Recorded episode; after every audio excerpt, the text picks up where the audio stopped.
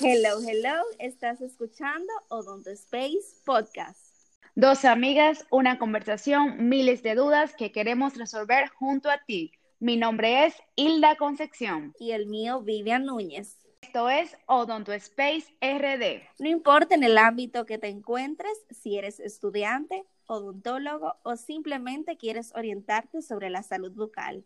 Todo lo que sabemos te lo queremos regalar. Así que quédate y sigue disfrutando. Hola, hola, buenas noches, sean bienvenidos a este podcast donde contamos con una invitada muy especial, la cual es la doctora Núñez, especialista en periodoncia, especialista en periodoncia e implantología oral y también docente universitaria. Sea bienvenida a nuestro espacio. Vivian y yo, y yo tenemos el placer de darle la bienvenida para compartir conocimientos con usted, en especial de periodoncia. Un placer para mí, chicas. Muchísimas gracias por la invitación. Yo siempre abierta eh, para ofrecer mis conocimientos en todo lo posible. Y nada, por fin se nos dio, por fin coincidimos. Por fin.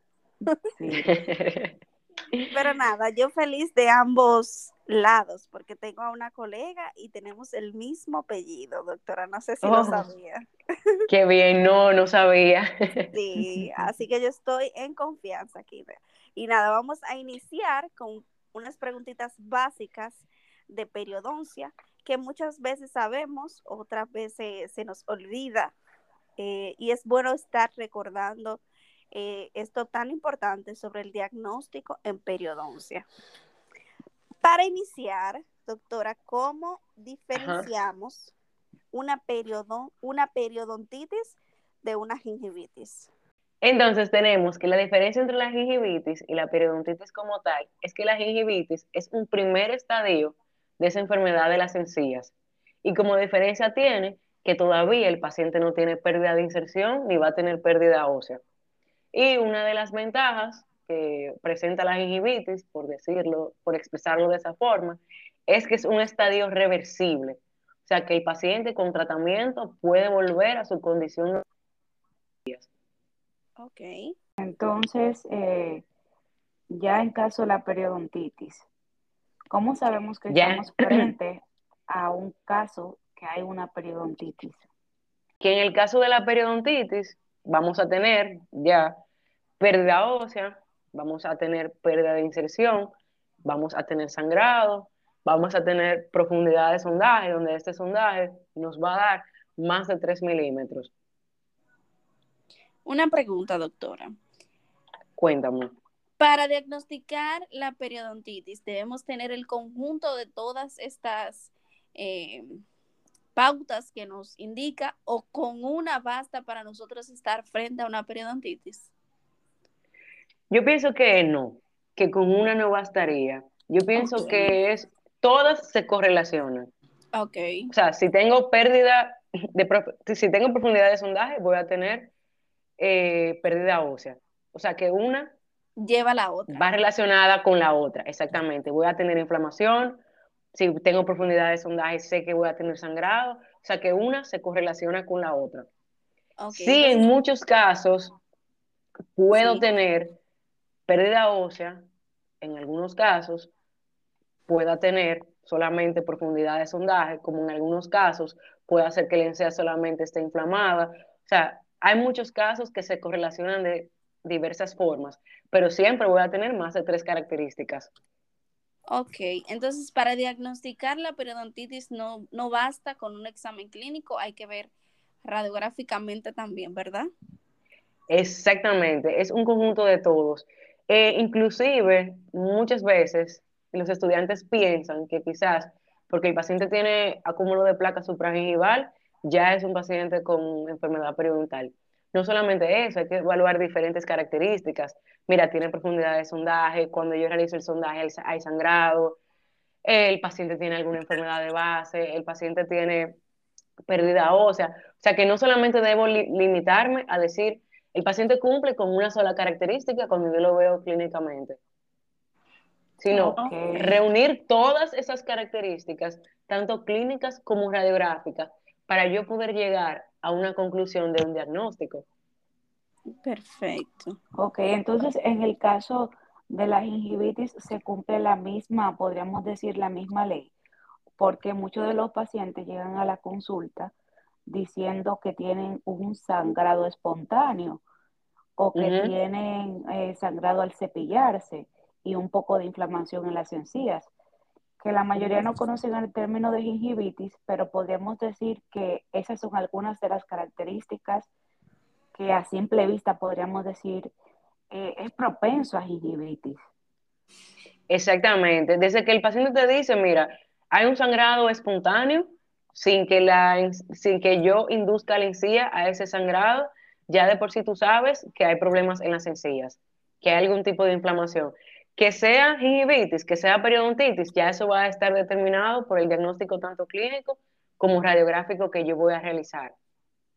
Pero sí hay características que hay que tomar en cuenta, tanto en la gingivitis como la periodontitis, que me van a llegar, me van a ayudar a yo llegar a esa conclusión de diagnóstico.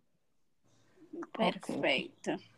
Entonces, ¿cuáles serían las principales causas? En Vamos a empezar por la gingivitis. ¿Cuáles serían las primeras causas de la gingivitis? Primero. Mira, ok.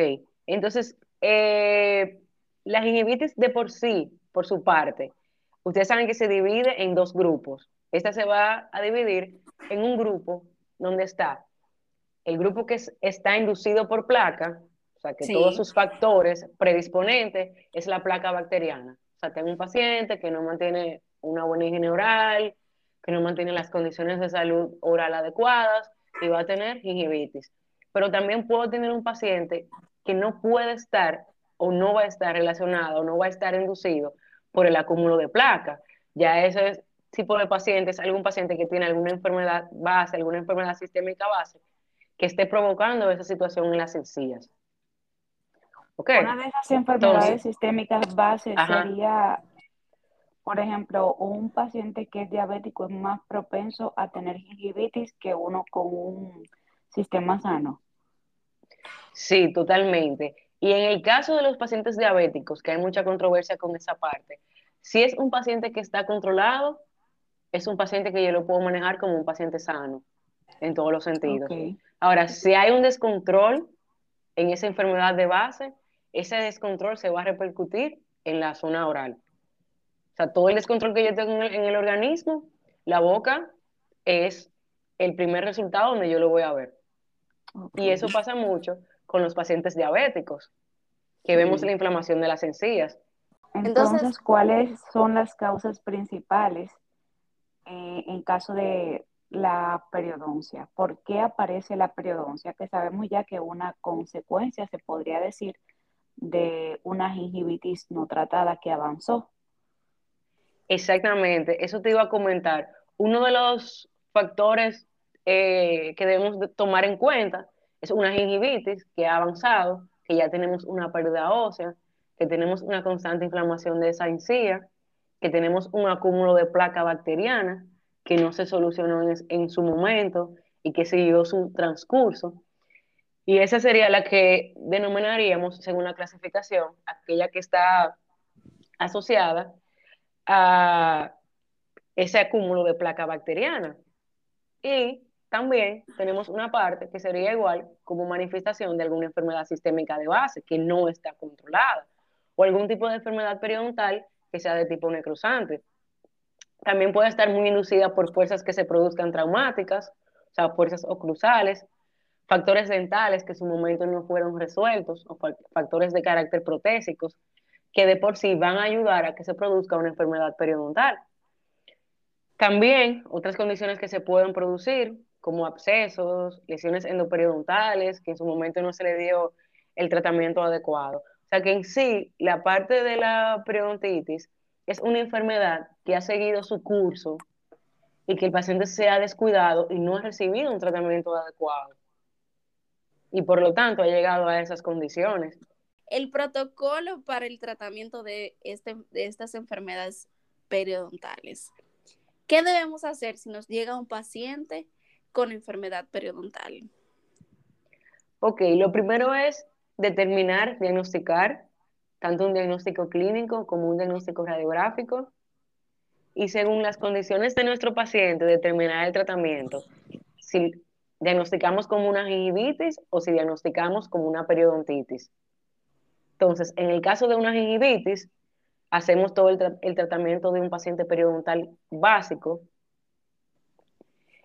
reevaluamos, damos instrucción de higiene, que es una de las partes principales, no es solamente tú explicarle al paciente eh, cómo se va a cepillar, sino tú tienes que explicarle con imágenes, ayudarte con videos, indicarle un nuevo cepillo, indicarle un nuevo enjuague, explicarle por qué no debe de, de dejar que se produzca placa en los dientes. O sea, es como un cambio de chip, como yo le digo, en todos los sentidos al paciente, porque muchas veces el paciente desconoce qué es la placa bacteriana y desconoce cuáles son esos factores que pueden producir, cuáles son esas consecuencias que pueden producir si esa placa bacteriana se queda ahí por mucho tiempo.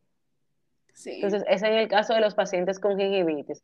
En el caso de los pacientes con periodontitis, lo primero yo digo es investigar todo de base. Yo dedico siempre la primera cita a sentarme con el paciente y conocer un poco más del paciente, porque si uno conoce un poco del paciente, si hay alguna enfermedad sistémica de base, si hay algunas condiciones que hay que tomar en cuenta, pues el tratamiento es muchísimo mejor. Entonces, lo primero es determinar qué está produciendo esa periodontitis, o sea, cómo empezó, por qué empezó ese sangrado de las encías, desde qué momento usted recuerda que usted empezó a perder dientes, porque muchos pacientes llegan a la conclusión que hay una enfermedad de las encías, porque los dientes ya están en un punto crítico de que empiezan a tener movilidad. Sí. Entonces, el paciente refiere, mira, de un año para acá, los dientes empiezan a tener movilidad, pero yo no sé qué es lo que está pasando. Entonces, es igual. Lo primero es usted sentarse con su paciente y determinar qué produjo esta situación. Si fue un tratamiento anterior que le realizaron. O sea, hay muchas consideraciones que hay que tomar en cuenta. Si hubo un tratamiento ortodóntico de base que no fue llevado a cabo de la forma adecuada, si hubo una enfermedad de base que en la actualidad no está controlada, si hay factores predisponentes, que esos factores hay que eliminarlos. O sea, primero reunir información de cómo sucedió esa situación. Entonces, luego que tenemos esa información, empezar por una terapia periodontal básica, que es lo que conocemos como raspado de alisados radiculares. ¿Qué buscamos con estos raspados de alisados radiculares? como su nombre lo dice, alisar esas zonas radiculares y eliminar todo ese cálculo o todo ese tártaro duro que cubre las encías o que cubre la parte subgingival de esos dientes, donde el paciente no puede verlo o donde el paciente no puede higienizarse de una forma adecuada. Entonces, luego que hacemos esa primera terapia básica, que la hacemos dividida por cuadrantes, Luego de esa primera terapia básica, a los 15 días realizamos una reevaluación de esas zonas que ya trabajamos anteriormente, donde si los sondajes persisten y esos sondajes son mayores de 4 o 5 milímetros, debemos hacer un abordaje quirúrgico. Ese abordaje quirúrgico es un abordaje a campo abierto. Lo llamamos así a campo abierto porque ya en este paso, el tratamiento periodontal, hacemos un abordaje de las encías, o sea, levantamos un colgajo y tenemos una visualización completa hacia esos tejidos que recubren ese diente. Es como una mejor forma de limpiar, de llegar a todas las zonas de los dientes. Y ahí también podemos aprovechar, si hay algún defecto oso que podamos regenerar, aprovechar y estabilizar esas zonas. Ok, entonces básicamente eso sería la primera parte del tratamiento periodontal. Aprovechamos también esa primera eh, terapia básica, si tenemos que realizar alguna exodoncia, si tenemos que hacer un ajuste de oclusión, si tenemos que hacer restauraciones, o sea, todos esos factores predisponentes que pueden ayudar a que se acumulen más placa o que estén en zonas más retentivas, debo de eliminarlo en esa primera fase. Y también ayudado de, por parte del paciente, de esa primera estabilidad, ayudar al paciente con sus enjuagues y con su higienización completa. Excelente explicación. Yo escuchándole me acordaba de, mi primer paciente periodontal que tuve en la universidad, que en realidad fue una lucha constante. y, o sea, se le hacía una profilaxis, se le hacía un buen curetaje, pero ¿qué pasa? El paciente volvía, la otra semana peor. Y yo peor, exactamente. Exactamente, entonces es como yo lo digo, yo tengo una teoría que yo digo que es un cambio de chip, porque de nada te vale que tú hagas un 50% en la consulta y si el paciente no te hace el otro 50% en la casa. O sea, ¿qué estamos logrando? No estamos logrando nada. Y tú dirás, bueno, eh, estamos logrando que el paciente venga a la cita y me pague por el tratamiento, pero al fin y al cabo eso no, no es lo que uno quiere lograr como profesional. O sea, va a llegar un momento que yo quiero que el paciente tenga estabilidad, que tenga salud y que el mismo paciente vea los resultados y el cambio. Claro, no es mayor satisfacción que uno tener un, un paciente ya sano. Y la verdad yo decía, pero Dios mío, pero el, eh, lo que pasa es que el compromiso muchas veces solamente era, era del odontólogo. Entonces los pacientes, la mayoría que tienen esa condición de periodontitis, eh, tienen la que le encanta el tabaco o les encantan los cigarrillos eléctricos. Entonces eso era un problema, porque ya es un hábito un poco que tiene que ver más con la psicología, con ese tipo de cosas. Sí, es todo un manejo del paciente. Eh, usted tiene que volverse aliada del paciente. Aunque ustedes no lo crean, pero los periodoncistas no tenemos una tarea fácil, porque el periodoncista, yo digo que trabaja directamente en todos los sentidos con la efectividad del paciente. ¿Qué tan efectivo es la higienización del paciente en su casa para que se vea mi trabajo? Entonces, parte de un 50-50, tanto de mi paciente como mío, como profesional. Sí.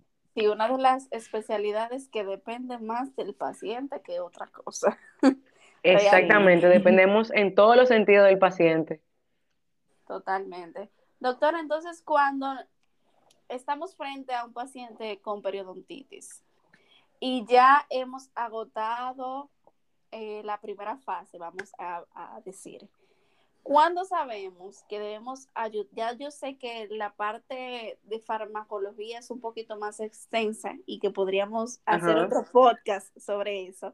Pero cuando yo, yo sé que estoy frente a un paciente que debe ayudarse con una terapia farmacológica, o sea, cuando yo digo, no, esto no basta con una terapia eh, profiláctica, esto no basta con un con una terapia de enseñarle al paciente cómo higienizarse, esto debe ayudarse de algo más. ¿Cuándo yo, me doy cuenta de esto?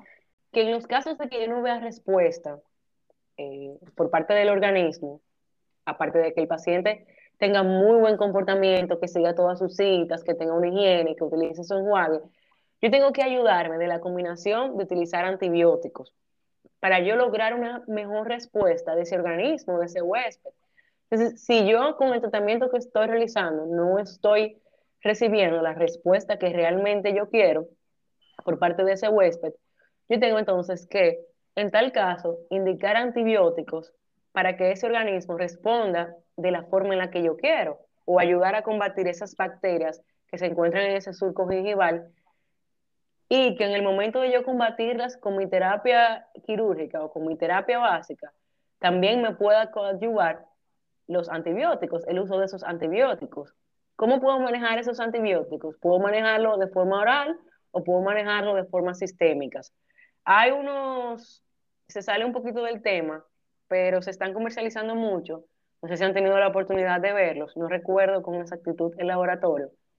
Son unos probióticos que vienen en unos sobrecitos, no sé si lo han visto, y estos nos ayudan mucho en la terapia inicial, en la terapia básica, para disminuir un poco la carga bacteriana. Ok. okay. Y es un coadyuvante del tratamiento periodontal. O sea, yo inicio mi tratamiento periodontal y estos probióticos también me ayudan a disminuir esa inflamación. Ok, ya, un éxito. Sí. Sí. Ok, entonces eh, vamos a ver si entendí un poquito. No me voy a llevar de, de terapia periodontal o farmacológica en este caso con un paciente no colaborador, porque nosotros como doctores nos damos cuenta frente a qué tipo de paciente estamos. Entonces, un paciente que no me colabore, ¿no puedo ayudarme de terapia farmacológica?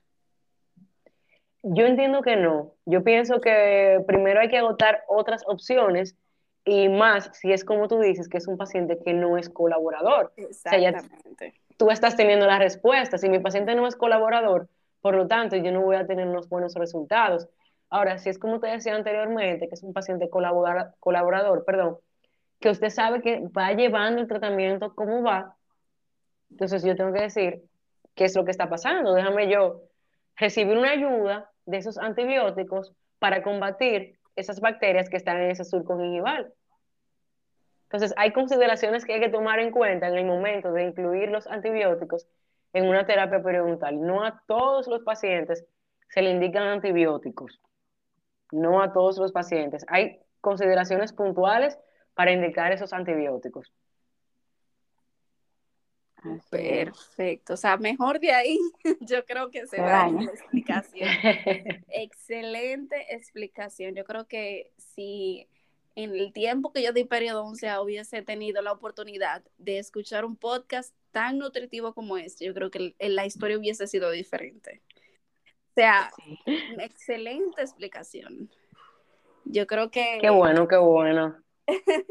Hilda, no sé si Hilda quiera aportar algo más, pero para mí ha sido un podcast sin desperdicio. Creo que estoy segura que valió la pena la espera. De verdad que muy provechoso, me encantó mucho la, explicación de la doctora y de verdad si yo hubiese escuchado este podcast en mis tiempos de estudio, eh, hubiese sido muy diferente la visión que hubiese tenido hacia periodoncia.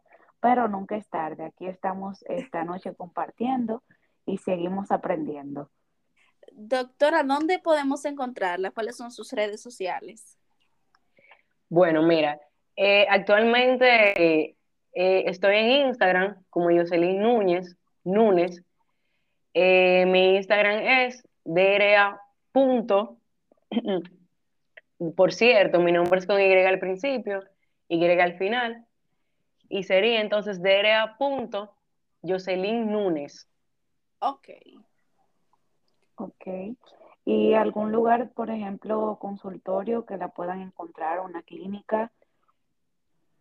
Claro, mira, yo estoy actualmente en Santiago, roto por varios consultorios. Eh, yo digo que cuando uno rota no tiene un nido en específico. Eh, soy como quien dice de todos los consultorios, a todos los, le tengo un cariño especial. Generalmente estoy en un consultorio en Villa Olga y también me pueden encontrar como docente del área de periodoncia. Perfecto. Perfecto. Bueno, pues muchísimas por brindarnos un poquito de todo su conocimiento para nosotras. Es un placer tenerla como parte de nuestros invitados que han agregado un poquito de, de, un granito de conocimiento a este proyecto que hacemos con mucho cariño. De verdad que muchísimas gracias por su tiempo y de verdad excelente explicación. No, de verdad que gracias a ustedes por la invitación. Eh, me emociona mucho realmente que tengan esta iniciativa, que se hayan embarcado en esta nueva experiencia de los podcasts y más en odontología, que yo entiendo que nos falta todavía, que nos falta mucho. Tenemos que cultivar, seguir cultivando todas estas experiencias en odontología y es como tú dices, si en mi tiempo hubiéramos tenido más información, si en mi tiempo hubiéramos tenido más acceso, a, la tecnología en cuanto a odontología, las cosas fueran un poquito diferentes. Y me siento muy feliz de verdad de, que ustedes me hayan invitado y que poder compartir con ustedes un pedacito de mis conocimientos o aportar ese granito de arena para los conocimientos de los, tanto de los estudiantes como los odontólogos que nos rodean. Y de verdad que felicidades por tener la disposición de abrir un podcast para odontología, de verdad que sí. Gracias. Gracias, gracias. Y pues nada, eh, tenemos la, invitación abierta para un segundo episodio de, de, terapia farmacológica. Claro. Y gracias por su tiempo y nada, hasta una próxima entrega. No, gracias a ustedes y feliz noche y espero que sea de provecho para todos sus oyentes. Bye bye, gracias. Bye bye, bye, bye. gracias a ustedes por la invitación.